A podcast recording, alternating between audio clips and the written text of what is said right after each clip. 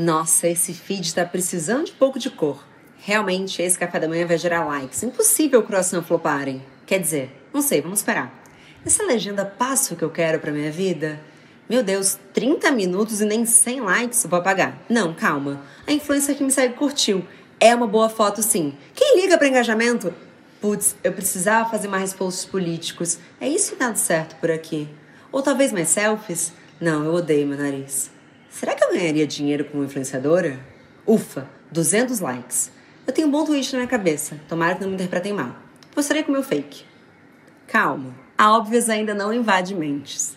O monólogo acima é totalmente inspirado no primeiro capítulo do livro Adultos, de Emma Jane Answorth, em que ela passa por pequenos momentos de taquicardia consciente de que toda postagem faz parte da construção do seu eu digital. E você pode até dizer que não é esse tipo de blogueirinha, termo que eu particularmente abomino. Mas se você está numa rede social, sinto lhe informar. No mundo digital, o incentivo à performance é inerente. Afinal, como bem disse Gia Tolentino, no mundo real, para você existir, você precisa apenas andar livre por aí. No mundo virtual, para que os outros te vejam, você precisa agir. O mercado de influência tornou as personalidades mercadorias em potencial. E se estamos prontos para gritar ação dos nossos próprios reality shows que estão mais editados do que qualquer Keeping Up with the Kardashians, que qualquer postagem pode te levar ao apogeu da internet ou ao cancelamento total, eu te pergunto: dá para ser você mesmo online? Bom dia, Óbvias! Eu sou Marcela Ceribelli, CEO e diretora criativa da Óbvias, e nesse segundo programa da nossa série em parceria com a Float, meu papo é sobre a construção de identidade na internet com o pesquisador de tendências André Alves e com a atriz Fernanda Paes Leme.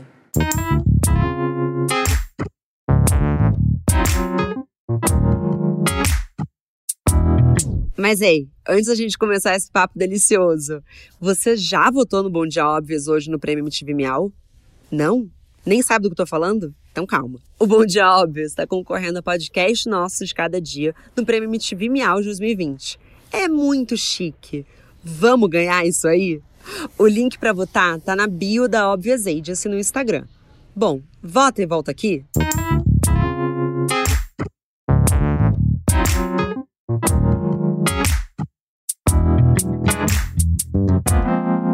Bom dia, óbvias. Bom dia, Fernanda. Bom dia, André. Sejam muito bem-vindos ao Bom Dia Óbvias. Bom dia, Marcela. Bom dia a todos os ouvintes desse podcast bombado. Estou muito feliz em participar. Hoje é o dia de eu fazer o Sou Tricampeão. Bom dia, óbvios, pela terceira vez. Honra maior não há. Pode Já pedir pode pedir música. Ah! Sincronicidade. Tudo. Inclusive, no que você começou a rir, eu lembrei que eu já recebi vários DMs falando assim: você e a Fepa têm as risadas mais maravilhosas do mundo. Então também é um grande encontro. É um grande encontro de risadas. Espero que, por mais que o assunto seja também um pouco sério, é claro que a gente vai rir, né, Marcela? É tragicômico, né? Exato, é tragicômico como a vida, não é mesmo? Porque assim, a gente vai ter que rir de nós mesmos, porque assim, se a gente está falando de construção de identidade e nós que estamos aqui temos redes sociais, é óbvio que a gente faz parte dessa ópera, né, gente? Com certeza. Não só fazemos parte, como também ditamos e pessoas se inspiram na gente. E é um caminho sem volta, né? E, e, é um caminho com muitas curvas, algumas pontes, muitos buracos também. Então, eu acho que vai ser muito bom esse papo. Bom, Fê, então já puxando para você de início. Quando a gente começou a desenhar esse episódio, eu falei, gente, tem que ser com a Fernanda. Porque, assim, eu fiquei obcecada pela sua série do GTV. Inclusive, assim, eu acredito tanto naquilo que eu fiquei numa pira de. Imagina se entra fake Fepa para falar comigo no podcast. Você tá falando de fake live, né? Que é a minha série que eu tô fazendo no IGTV. E sim, né? O nome já diz tudo, né? Fake. Que tem muito a ver com o que a gente vai falar. Bom, Fake Live é uma série que surgiu, uma filha da pandemia, né? Como muitas, muitas criações ela veio dessa necessidade mesmo criativa, né, de fazer algo não só para os outros, mas como para mim também, para o meu irmão Alexandre Paes Leme, que é um dos criadores da série, é o roteirista e o diretor. Então a gente, eu, eu peguei o Covid logo no início da pandemia, né, no começo de março, e, e depois disso eu fiquei nesse mood mesmo, sabe, de só querer ficar em casa, não me cobrar absolutamente nada. E tem, acontece muito isso nas redes, né? A gente, a gente vê essa cobrança que a própria rede traz para a gente, né? De que se você está sumido, se você não está online, você desapareceu. Onde está a FEPA? O que está acontecendo? Então, eu, eu mesma me cobrei, por um lado, é, aparecer, né? Vir com alguma coisa como artista, é, criar alguma coisa para contribuir com outras, como outras pessoas que eu admiro estavam fazendo, assim e também falar desse assunto que para mim é a palavra da década, né, que é fake. Assim, né? Hoje em dia a gente fala muito sobre isso e, e acho que precisava, né, é, jogar essa lupa nesse nesse cenário todo que a gente vive, justamente por conta desse momento pandêmico, onde os cenários caíram e as pessoas elas estão tendo que mostrar quem elas são online, não é mesmo? Perfeito. Eu acho que isso se encaixou muito na hora que entrou a pandemia. Eu acho que criadores de conteúdo, influenciadores, a narrativa até então era muito assim para onde você viajava, tinha uma, uma noção muito mercadológica disso, de ostentação, né? Assim, look do dia em casa, a gente lamenta. Chegou uma hora que não aguentava mais ver pijama, né, gente? Vamos ser sinceros. É, eu, eu, comecei essa hashtag, inclusive, antes, eu, meia culpa, eu assumo, antes da, de, de rolar a pandemia. Você criou o movimento. Antes de rolar a pandemia para todo mundo, né? A quarentena para todo mundo, não a pandemia, né? A quarentena para todo mundo. Eu entrei em quarentena voluntária, que foi quando eu né, fiquei tive a suspeita de estar com o Covid. Isso foi uma semana antes da quarentena oficial. Então eu já comecei a lançar a pijama do dia. Do tipo, eu não vou botar roupa, gente, eu vou ficar de pijama. Ah, chegou um momento que nem eu aguentava mais pijama. Falei, gente, acho que eu tô com saudade até de botar um salto. Acho que eu vou botar um saltinho e passear pela casa. e criar um conteúdo de qualidade. Mas, André, acho que muito do que a gente está falando aqui tem a ver com, acho que é perfeito, né? Essa palavra tão atual do fake, essa, essa era da pós-verdade, que inclusive você fala muito bem mas sim também um pouco dessa construção e essa corrida pela autenticidade que as redes sociais trazem pra gente. Mas para a gente começar essa conversa, você consegue explicar, na verdade, de fato, o que é autenticidade? E dá pra gente ser autêntico mesmo? Bom, lá vamos nós. Sempre tentando ser mais otimista do que geralmente sou. é, eu acho muito bom isso que, que a Fernanda falou sobre a palavra ser fake, porque em todos os estudos que a gente faz, né, é, a palavra é sempre autenticidade. E a gente está exatamente nessa virada, né, em que parece que esse pacto que a gente fez, pelo menos na última década, de que todo mundo tinha que ser você mesmo, parece que não deu muito certo. E agora o nosso grande, né, a gente falou disso inclusive em alguns textos já, né, numa cultura que é, o tempo inteiro tem esse, essas verdades ou essas pós-verdades instauradas, a exposição e a denúncia viraram o nosso fetiche. Né? E o tempo inteiro a gente quer desbancar o que não é real. E aí, é, qual que é a grande cilada, na nossa opinião?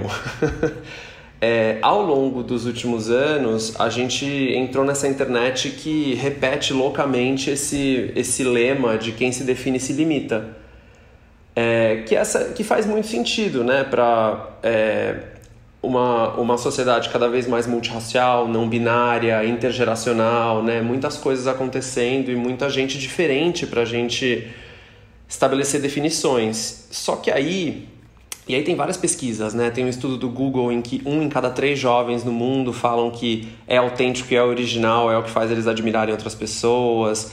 Tem um estudo da Dazed desse ano de que 70% dos, dos entrevistados de geração Z, né, uma galera um pouquinho mais jovem, é, acreditam que o que eles veem no Instagram não é, não é a verdadeira representação da vida de alguém, né? Então tá esquisito isso. Ah, né? que bom, eles já chegaram lá então. Estão eu entendo, assim, é, é, eu acho incrível é, tudo isso, esses dados, mas eu penso assim, né? Eu acho que dá para você ser qualquer coisa online, inclusive você, sabe?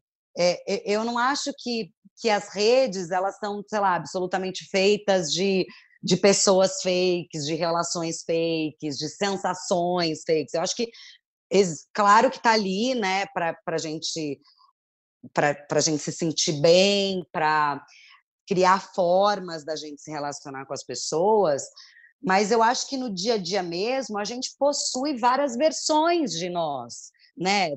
Tem uma versão de como a gente é no trabalho, uma versão de como a gente é com a família, uma versão de como a gente é com os amigos. Então, eu acho que, na verdade, a gente, a gente é um pouco de, de muitas versões. É claro que isso né, também acaba sendo o básico das relações digitais, assim. Quem somos nós no Twitter, no Stories, no Direct, no feed?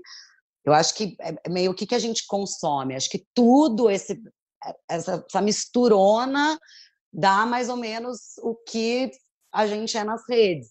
E eu penso também que não necessariamente aquela pessoa que se expõe demais, que faz da, dos stories, um reality da sua vida, elas estão mostrando a verdade. Inclusive, isso que você falou é um pouco do que eu ia falar, assim, porque eu acho que a gente está julgando tanto a performance digital, mas a gente performa um pouquinho, né? É, justamente, tem cada grupo de pessoas, você sabe como você vai agir, tem situações, não dá para você agir no sei lá, no cartório, como você age no churrasco, tá tudo bem. Mas tem inclusive essa teoria desse sociólogo, que com certeza o André sabe, é que é o Irving Goffman, que ele fala dessa. É uma teoria de construção de identidade, ele fala da necessidade da gente ir para os bastidores. Então você vai para o palco e depois você vai para o bastidor, que é onde você pode ser você mesmo.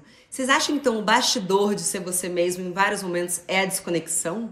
Então, deixa eu pegar um gancho, porque o que eu achei muito bom que a Fernanda falou, assim, e obviamente eu já tinha anotado aqui para trazer esse nosso querido, porque eu acho que como cultura a gente precisa sair dessa discussão de o Instagram não é real, o Twitter não é real, o Facebook não é real, sabe? A gente fica repetindo o tempo inteiro que as redes não são reais só que assim, a gente está passando pelo menos um terço das nossas vidas dentro delas. Então, gente, acho que não vai colar essa história. Vamos discutir um pouco melhor, assim, é, o que a gente está consumindo, como a gente está fazendo e o que é e o que não dá para ser.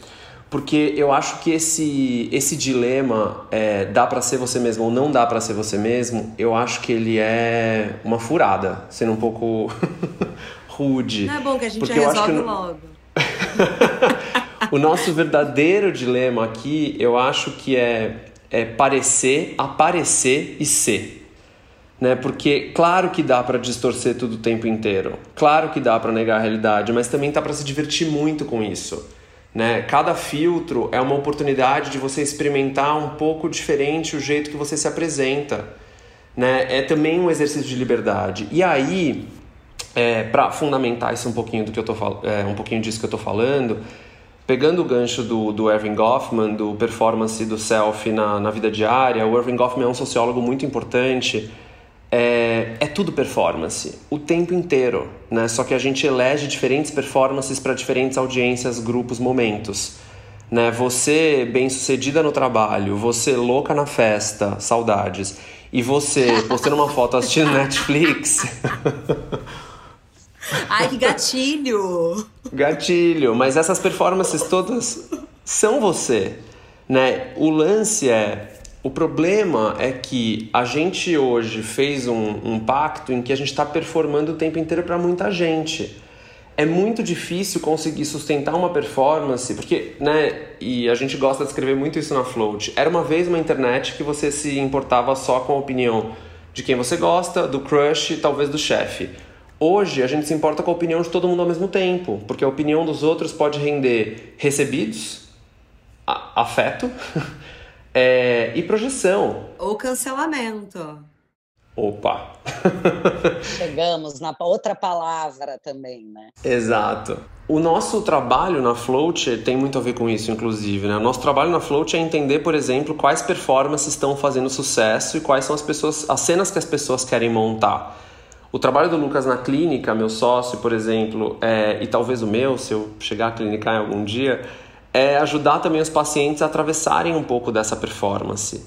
É, né, o que, que você quer fazer e o que você não quer fazer. E aí, é, se a gente olha para a sociologia, né, na psicanálise a gente também tem coisas muito fortes em relação a isso, porque isso que, essa imagem que a Fernanda construiu, a gente essa grande mistura, é muito boa. Porque como cultura, a gente gosta muito dessa imagem de que o eu é um pêssego, né? Tem aquele miolo ali, que é o nosso, a nossa essência, o nosso core, é, e, e, o resto é o resto. Agora, é, a verdade é que a gente é mais parecido com uma cebola.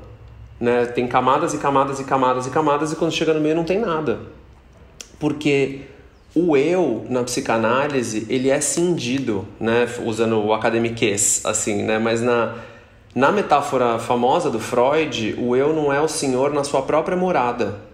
Porque tem, um, o inconsciente, ou seja, nem tudo que a gente deseja a gente controla. Dois, é, tem os ideais de nós mesmos, o que a gente acha que a gente tem que ser. Três, tem o que as pessoas, o mundo, a cultura acham que a gente deve ser. E a vida, gente, nada mais é do que equilibrar todos esses pratos sem enlouquecer. Tanto faz se o seu offline ou online. Exato. Então dizer tá, é falso, você não é isso, você não faz isso, você e, gente, mais complicado que isso, não iria nessa porque eu acho que é uma roubada. Clima. É climão, né? Alguém gostaria de mais uma rodada dessa deliciosa torta de climão? Nossa, eu, preciso... André. eu precisei de uns segundos. Nossa, eu preciso de mais, talvez. Parei, vou ser mais leve, prometo. Não, acho importante. Não, e, e, é bom também a gente ir para esse lado também da saúde mental, né? Nessa era de também tanta cobrança, pandemia. É uma crise, né? Ainda mais quando você começa a de fato viver disso, vender isso, né? A gente falou é, sobre isso na óbvio, assim, a personalidade ela tá à venda, ela é uma mercadoria em potencial. Então, assim, quando você começa a colocar ali uma lógica de Pera lá, acho que inclusive para essa geração mais nova é pior, né? Porque quando eu tava crescendo, não era uma possibilidade de profissão. As meninas de 7 anos perguntam o que elas querem ser, elas falam influenciadora, elas imitam vídeos do YouTube. Então, o que é pra gente, em muitos momentos, foi também uma construção de, ah, você encontra uma comunidade que na sua escola não tinha, por exemplo, que é uma coisa que eu acho mágica da internet. Você se sente muito sozinho na sua escola. Você chegou lá no Orkut, vintage. Você encontrou uma comunidade que tinha a ver com você. E eu vejo uma forma otimista também, sabia? Porque se a gente partir do pressuposto de que ninguém é 100% ele mesmo na internet, talvez a gente seja um pouco mais gentil, por exemplo, quando vem alguém e faz uma crítica a gente, sendo gentil, né? Quando vem com um puta de um hate, você fala assim, mas nem tá falando de mim, isso é uma briga de avatares. Faz sentido para vocês? Sim, não, é, é, eu, eu, eu para mim faz, para mim faz super sentido. Eu acho que tem que ter essa leveza, já que a gente está falando de algo que tem tantos filtros. Acho que claro que tem que ter um filtro. A gente tem que colocar um filtro para com o outro. Eu, eu coloco, eu sigo várias pessoas que eu amo seguir, algumas outras pessoas que eu sigo, né, meio de voyeur, outras pessoas. Então eu, eu eu procuro não apontar o dedo para essas pessoas. Eu, é, até essa, essa palavra né, que você disse, né, do, do, próprio cancelamento, eu lido com a internet no modo geral, com o peso né, que todas as situações acabam sendo propostas ali, e eu acho que isso né, de cancelamento, de apontar, de já ir para um lado ruim, é muito delicado. É claro que. É, sei lá, tem posicionamentos, obviamente, que são importantes, mas também eu vejo muita histeria, sabe? Eu acho que essa histeria, como tudo na internet, né? Eu acho que é essa histeria, é isso que a gente tem que aprender a admirizar, sabe? É isso que a gente tem que tentar respirar antes de, de criticar. É, como você disse, é o criticar, né, com com um jeitinho, passando, sabendo do pressuposto de que aquela pessoa ela tem um filtro, ela não está sendo 100% ela o tempo inteiro. Eu, pessoal, lá do pessoal, procuro ser o mais próximo de mim. Eu sou uma pessoa espontânea. É, é óbvio que eu já, já briguei na internet, eu já tuitei coisas e me arrependi depois, principalmente o Twitter, que eu tô lá desde sei lá, da, da época da independência, que nunca aconteceu, mas eu tô lá há muito tempo, e já errei ali, já acabei sendo muito impulsiva. E quando você está muito tempo na internet, e você, obviamente, é uma pessoa rápida, né, tem uma inteligência, você pensa, você aprende a pensar antes de postar. Você aprende a, a, a saber que a sua espontaneidade ela é importante para a sua persona ali, para o que você quer passar, mas ao mesmo tempo você tem que saber dimerizar, você tem que ter um senso. Eu penso idêntica. Eu acho que a gente pode tentar chegar no, no mais próximo possível mas tem um pouco do que cada rede social pede da gente. Então, você dizer que você já brigou no Twitter, claro, o Twitter ele pede isso, né? Faz um pouco. É praticamente para isso que ele existe. Pra gente é para isso, para gente brigar com os outros. Porque muitas das problematizações, para mim, viraram um pouco de uma corrida de. Será que eu vou problematizar tão bonito e vão me achar a pessoa mais politizada do dia? Também tem um pouco disso o quanto que as pessoas estão querendo mudar o mundo ou o quanto que elas querem fazer o tweet inesquecível do dia. E isso eu não suporto, gente. Já deixo bem claro. Nem eu. É, o André vai falar que a gente tá errada. Tudo bem, fala, André. Joga na nossa cara a verdade. Humilha a gente. Não, de jeito nenhum. Não, mas eu acho que o ponto é exatamente esse de tipo parar de falar que as pessoas estão tão erradas. É óbvio que a cultura do cancelamento tem uma parte muito importante que é chamar as pessoas à responsabilidade. E ser chamado à responsabilidade, isso é muito importante, né? Isso é homofóbico, isso é racismo, né? Isso é machismo, enfim, uma sexismo, uma série de coisas e discussões que são muito importantes. Mas sabe isso que vocês falaram, assim, de tipo, gente, não dá pra... Pensa no que é uma pessoa, né? Assim, o que, que é a complexidade, uma subjetividade de uma pessoa? Desde quando a gente achou que ia caber tudo nas redes sociais? Não vai caber. Né, assim, acho que tem essa, né, pegando o livro da bibliografia do mês, né, da Gia Tolentino, o Falso Espelho, acho que ela é muito feliz quando ela faz essa relação sobre é, como a internet distorce um pouco o nosso senso de, de opinião e o nosso senso de realidade mesmo, né, assim, no sentido de que parece que tudo é sobre nós o tempo inteiro.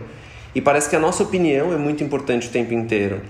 E aí, o que eu acho que é a roubada, que eu não ia dizer que vocês estão erradas, é que eu acho que tem estratégias no ar.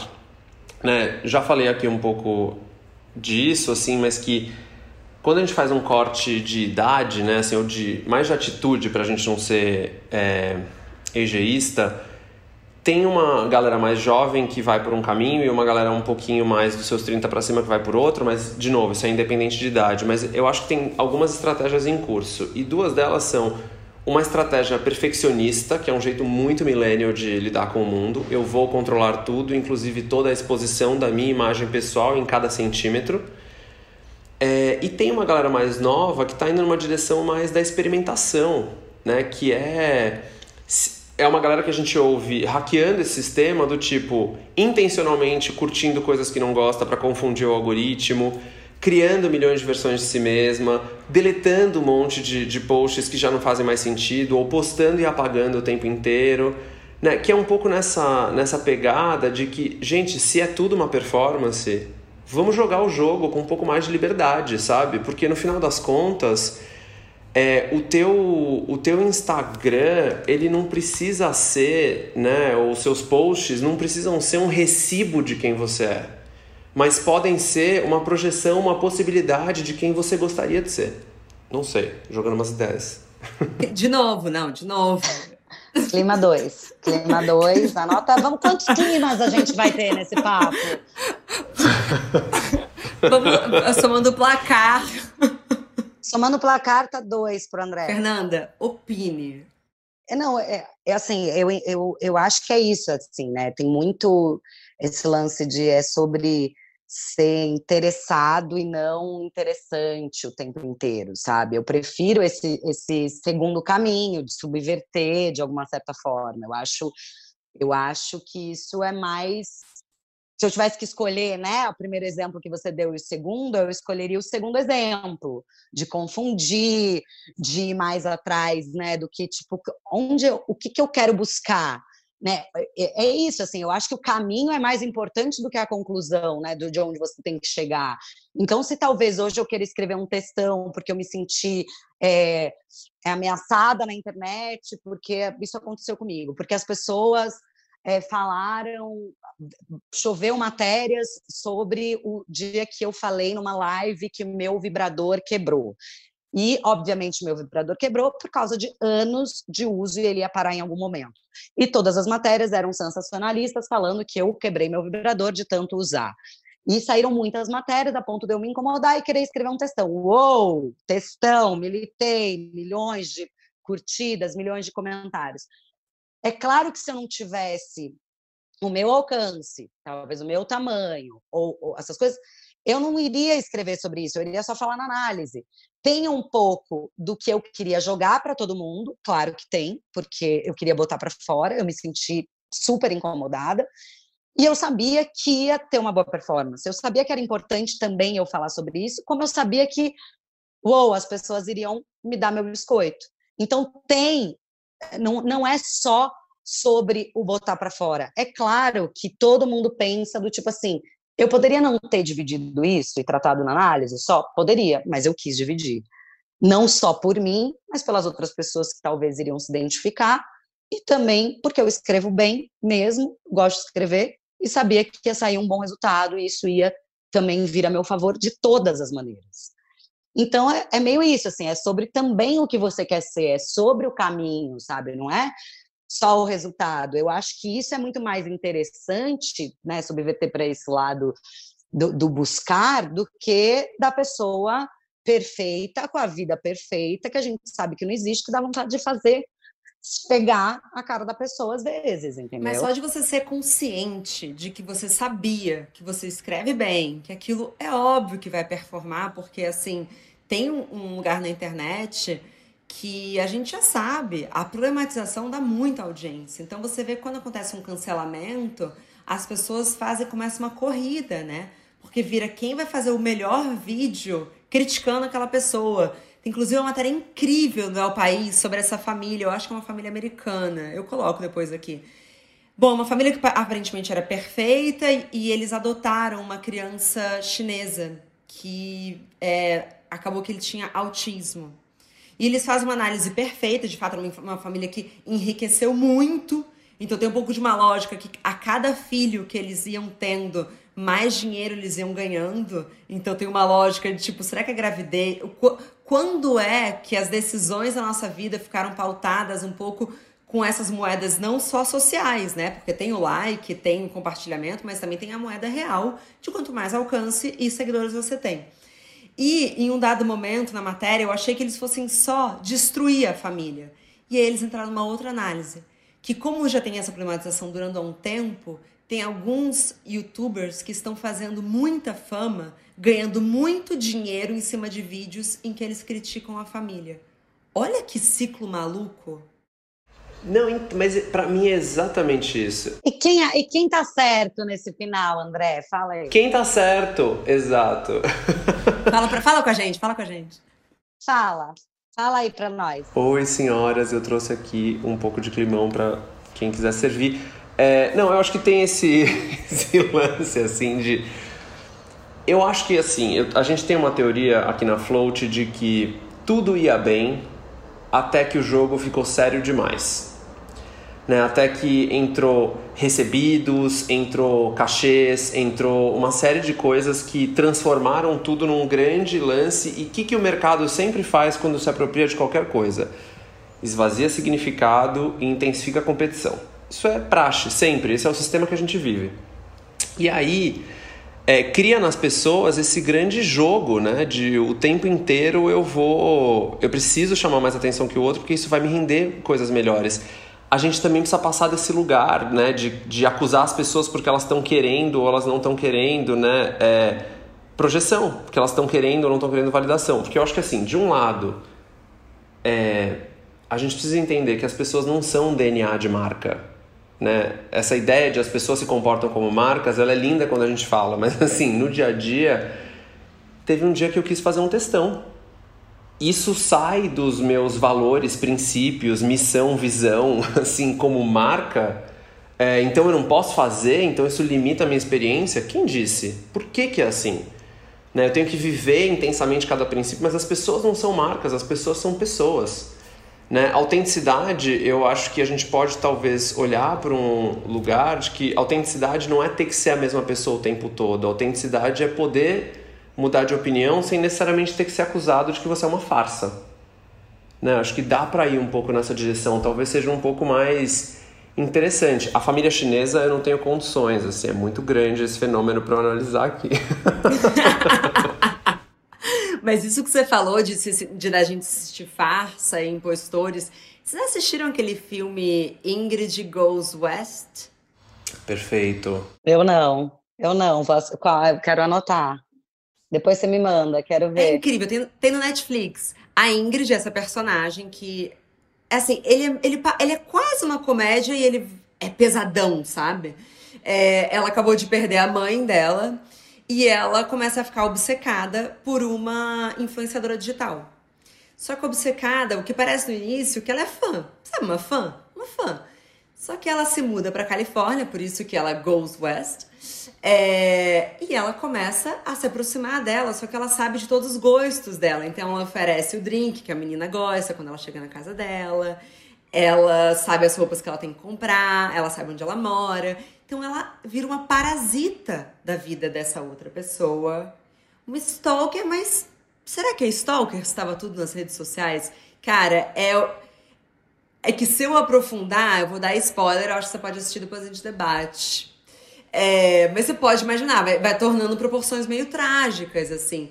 E, e aí eu acho que é legal até perguntar pra você, assim, Fê, porque você entende desse alcance e, por exemplo, é incontrolável para mim te chamar de FEPA, e é a primeira vez que a gente tá se falando, porque eu sinto que existe um nível de conhecimento, porque, sei lá, via Sandy Júnior, né, louca.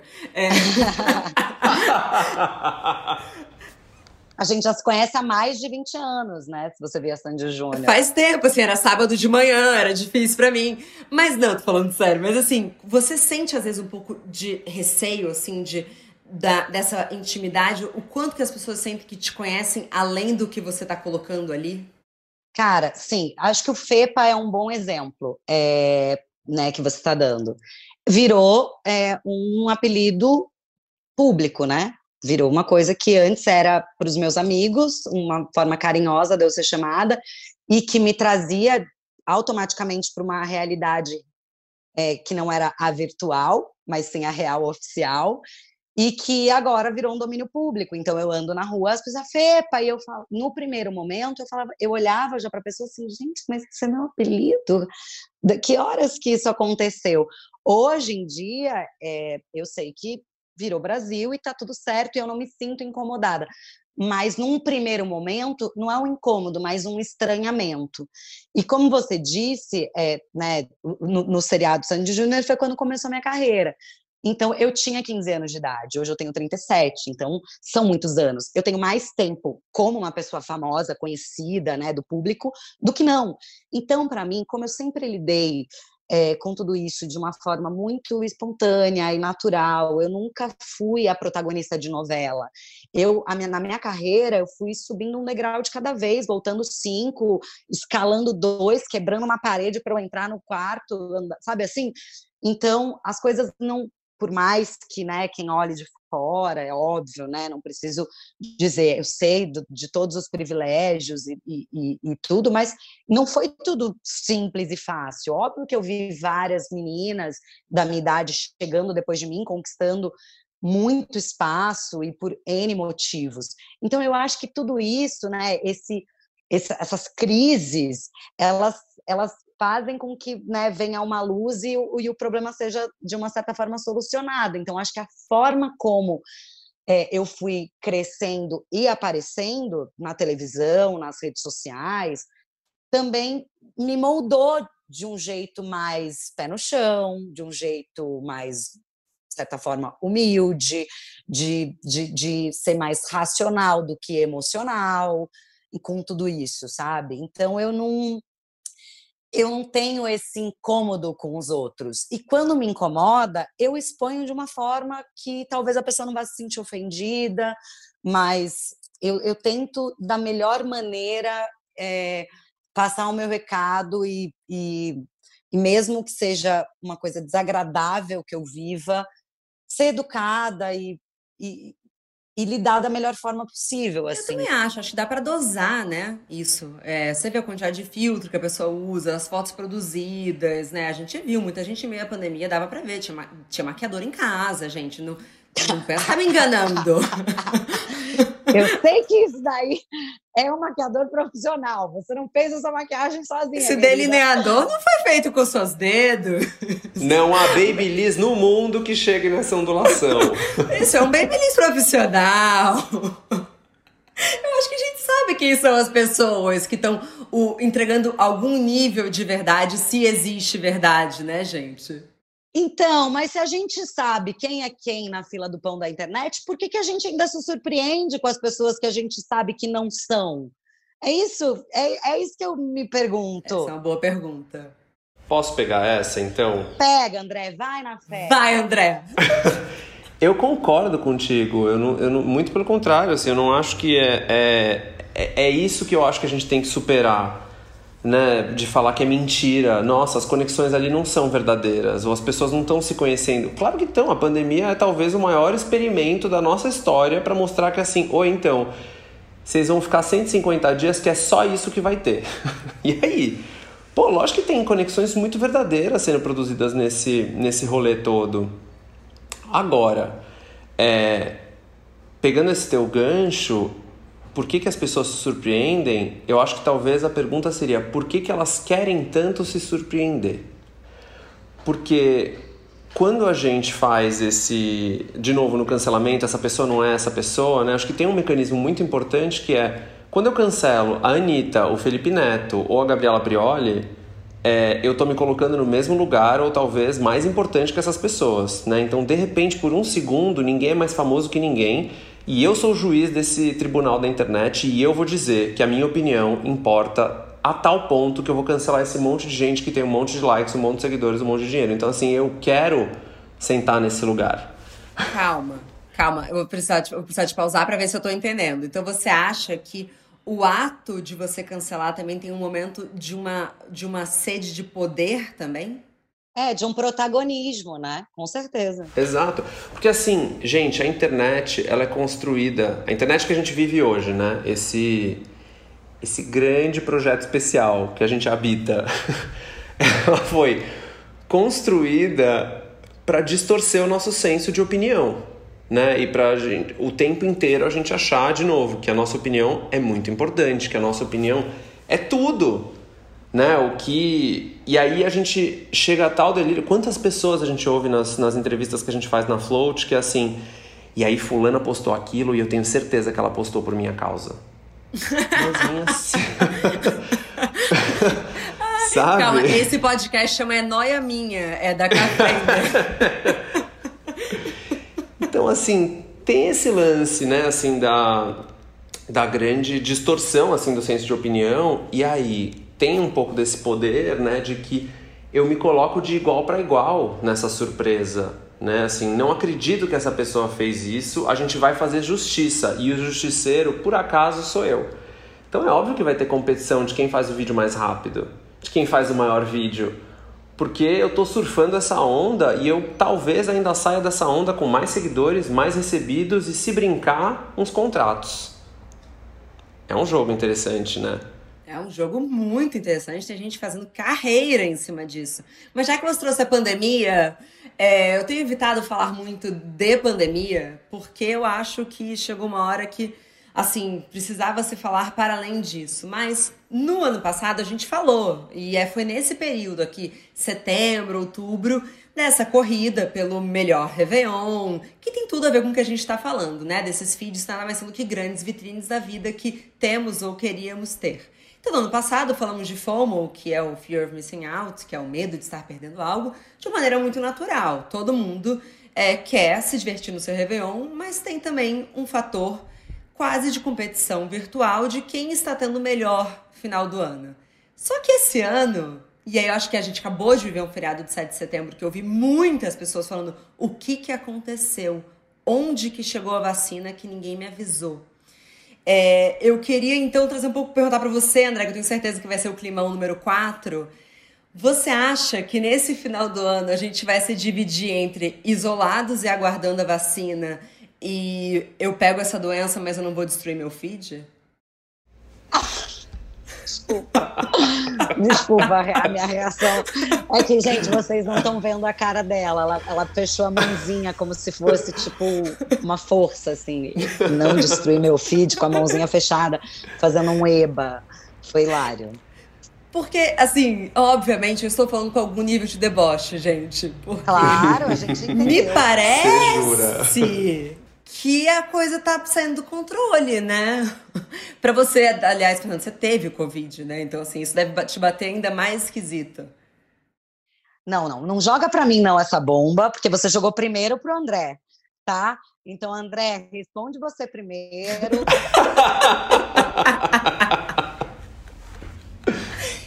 primeiro, André.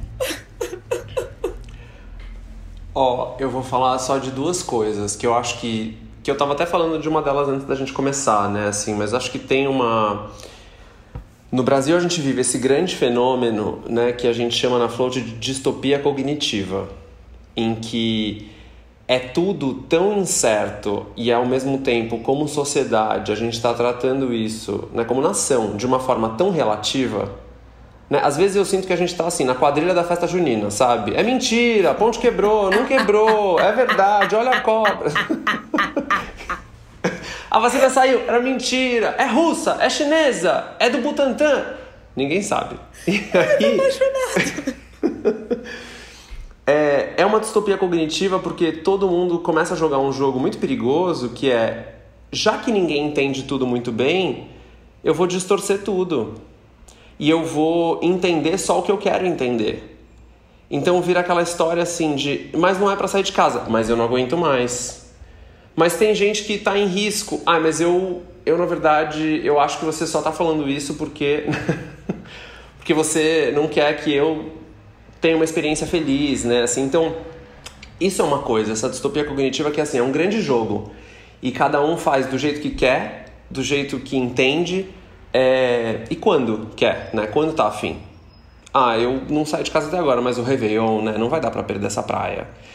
E eu acho que o outro mecanismo que entra em jogo nesse, nesse cenário é um pouco dessa relação risco-benefício, que eu acho muito bom que você falou, assim, o feed perfeito vale qualquer risco, porque para algumas pessoas entra nesse jogo de que assim, eu vou me expor, mas talvez eu vou ter uma compensação tão grande, uma validação tão grande que talvez valha o jogo. Eu acho que assim, tem, eu tava falando quando antes de você entrar, assim, tem um pouco da vibe do The Weeknd ali no VMA, assim é, eu não vejo motivo para celebrar. Eu não estou falando que vocês têm que ficar presos na casa delas. Eu acho que existe um lugar que a gente vai ter que reconhecer privilégio, né? Porque a gente tem essa opção no ano de crise desse, poder falar: será que eu me sinto confortável de ir para o Nordeste? É uma decisão que já está dentro dos meus privilégios, com certeza.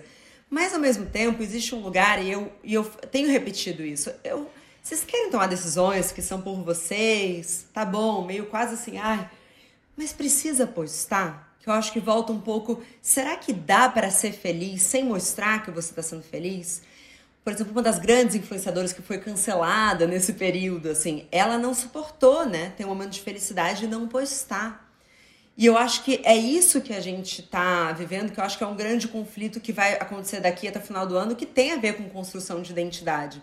A gente consegue viver momentos maravilhosos com o celular desligado? Consegue. Não, eu, pelo menos, acho que sim. É, não dá para generalizar, porque eu, como uma personagem também dessa história, não posso falar pelos outros, é, mas eu consigo viver momentos felizes, inclusive mais felizes do, do que os que eu posto. Então, claro que é um exercício, claro que isso vai muito. Como, como é que a gente analisa a pessoa que consegue e a que não consegue. Quem faz da sua vida um reality, quem faz é, daquilo a sua profissão única exclusivamente, é, são várias coisas nessa balança, sabe? Então, realmente, para alguns, é praticamente impossível ser feliz sem postar. E para outros, a felicidade ela tá no offline, sabe? Para mim é um alívio quando eu chego num lugar e o celular não funciona. Porque é óbvio que existe uma pressão por eu trabalhar com isso, uma pressão, não digo uma pressão só do escritório, de qualquer, tô falando uma pressão minha comigo mesma, de às vezes ter que dividir coisas. E eu não sou uma pessoa que faço do meu stories o reality show da minha vida. Eu posto pouquíssimo no stories, eu gosto de postar memes, às vezes eu posto alguma coisa, às vezes eu agradeço alguns presentes que eu gosto, eu não posto todos os recebidos que eu ganho. É, eu também trabalho com as redes sociais, eu trabalhei muito é, nessa pandemia.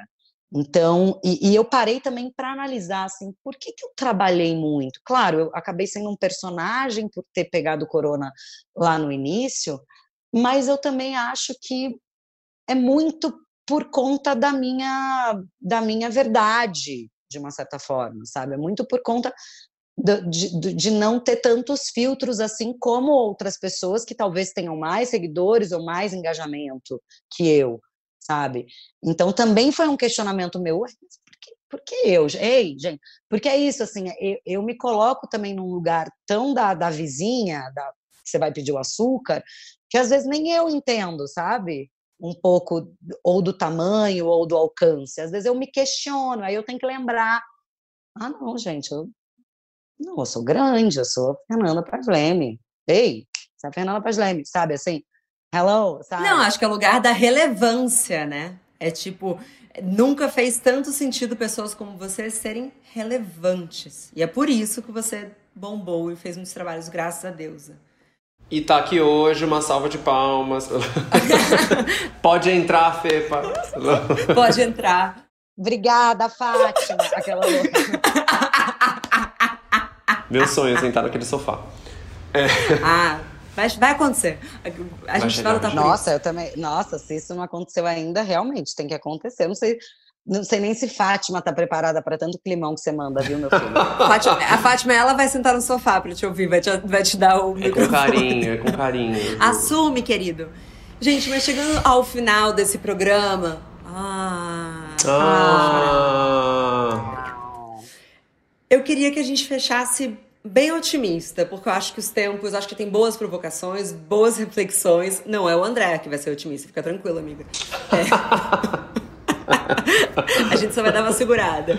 André, qual que você acha que é a perspectiva mais otimista que a gente tem? E por favor, vai, joga a corda pra gente. Sobre autenticidade, sobre ser você mesmo, tudo isso? Sim. Eu acho que é um pouco do que eu falei é, atrás, né? Assim, de deixar. De se deixar experimentar mais.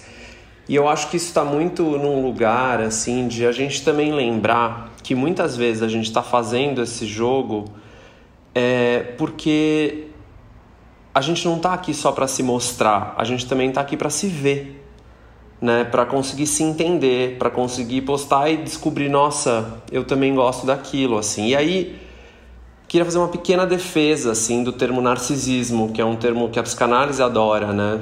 E que a gente fala de narcisismo como, ah, você quer se aparecer, né? Ela quer se aparecer. Eu adoro essa palavra, essa expressão. E o narcisismo, ele não é necessariamente um vilão, né? Assim, tem uma hora na nossa vida que a gente precisa entender, né? É, a gente precisa acreditar que a gente é inteiro, que a gente é onipotente. Né? Isso é na nossa infância, inclusive, né? Se a gente não acredita que a gente é onipotente, a gente não entende que a gente não é a nossa mãe. Né? Então, isso é muito importante. Então, o narcisismo ele não é necessariamente um vilão. Mas é, na vida adulta a gente fica criando essas formas meio safadas assim da gente voltar para esse narcisismo, né? Assim, acreditar que a gente é inatingível, inabalável, perfeito, perfeita, perfeita. Nada me irrita mais do que essa loucura da perfeição na internet, assim, porque ninguém é perfeita. E no final das contas, é, eu acho que e aí essa é a parte que eu que eu vou ser um vou tentar correr um pouquinho para não falar loucamente durante horas. É, tem o mito do Narciso original, né, do Ovídio lá, Grécia Antiga.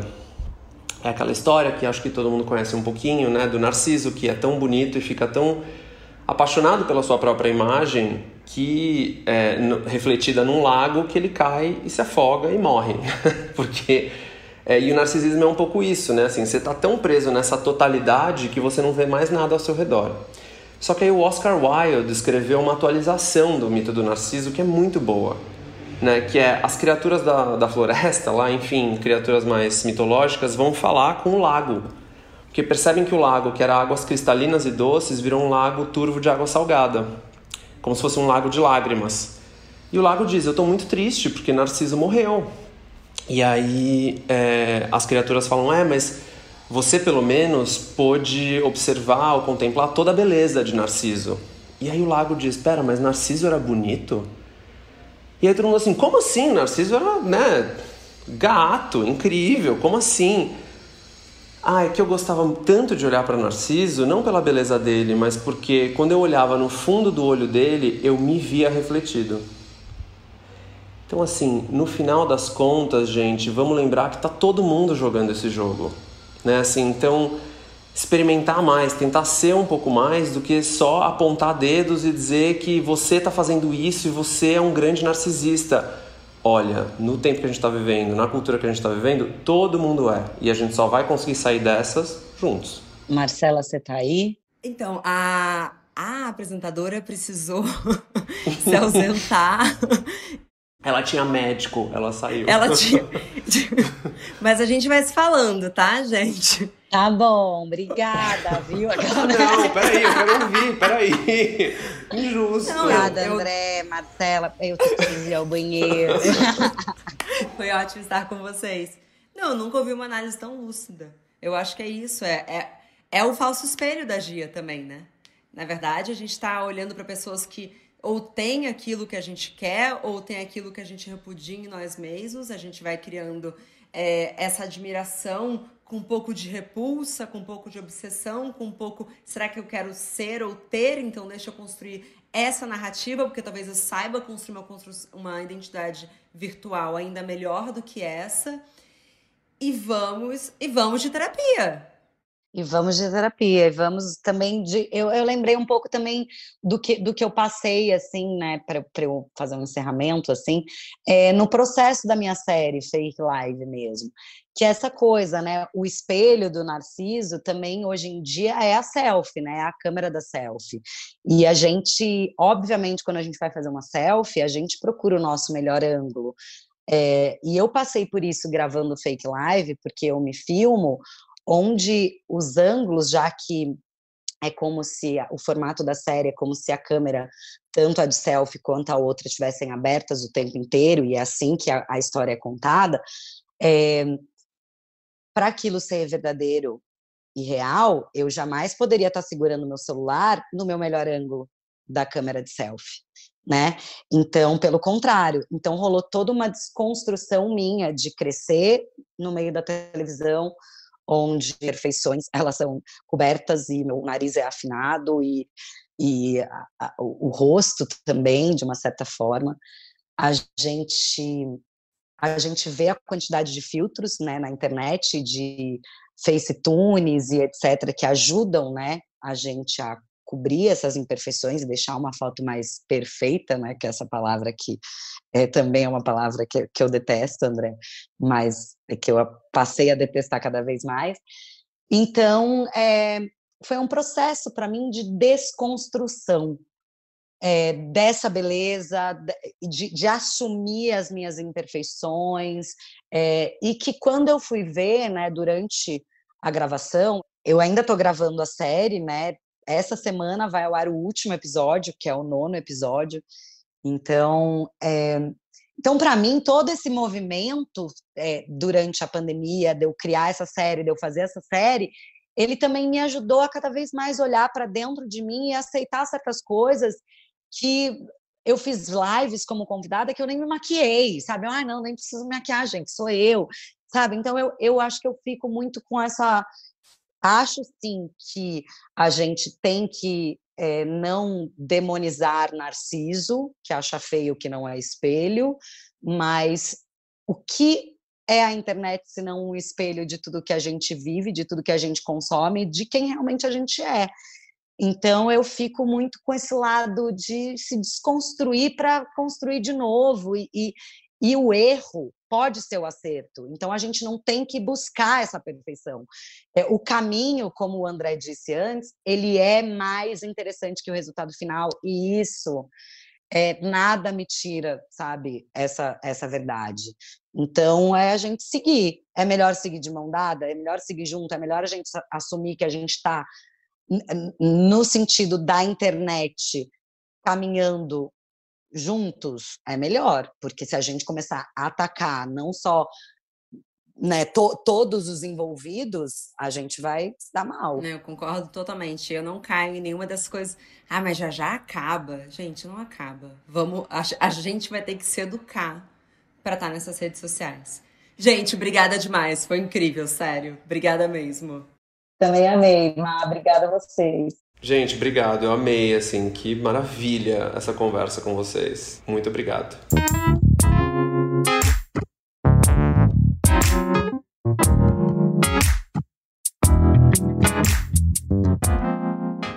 Muito obrigada também a você que nos escutou até aqui. Mas a nossa conversa não tem fim. Continuamos semanalmente na nossa newsletter, que você pode se inscrever no www.obvious.cc, no Instagram, arroba e com comentários e sugestões sempre com carinho, no bomdia.obvious.cc. Bom dia, Óbvias!